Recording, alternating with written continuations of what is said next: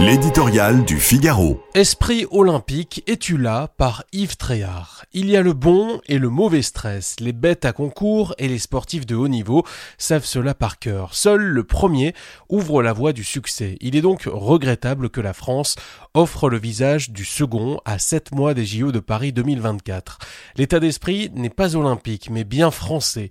La course au dénigrement bat son plein chez ceux, et ils sont nombreux, qui ne voulaient pas de ces jeux depuis le début, cher à organiser, trop risqué pour la sécurité, trop gênant pour circuler, trop polluant pour bien respirer. Ensuite, plus la compétition approche, plus les esprits s'échauffent et les polémiques montent et les différents acteurs du chantier se renvoient la balle pour dire que le pays ne sera pas prêt pour le jour J le 26 juillet.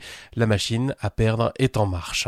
La mairie de Paris n'est pas étrangère à cette ambiance délétère. Après avoir été contre, puis pour les JO au gré de ses intérêts politiques, elle tire désormais à vue sur Valérie Pécresse, la présidente de la région Île-de-France, et le gouvernement. Les transports ne seront pas prêts, dit-elle, et c'est leur faute. Euh, sans attendre, le ministre des Transports, Clément Beaune, à qui l'on prête quelques ambitions pour Paris en 2026, rappelle qu'elle n'a pas assisté aux huit réunions préparatoires du comité stratégique des Jeux.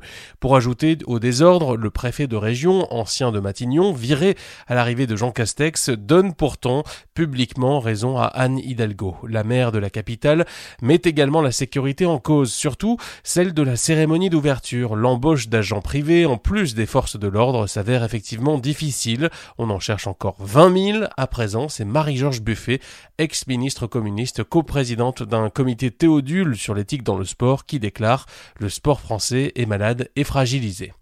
N'en jetez plus, arrêtez de tirer contre votre camp et jouez collectif, a-t-on envie de crier avec Tony Estanguet, le triple médaillé olympique qui s'arrache les cheveux à la tête du comité d'organisation de Paris 2024.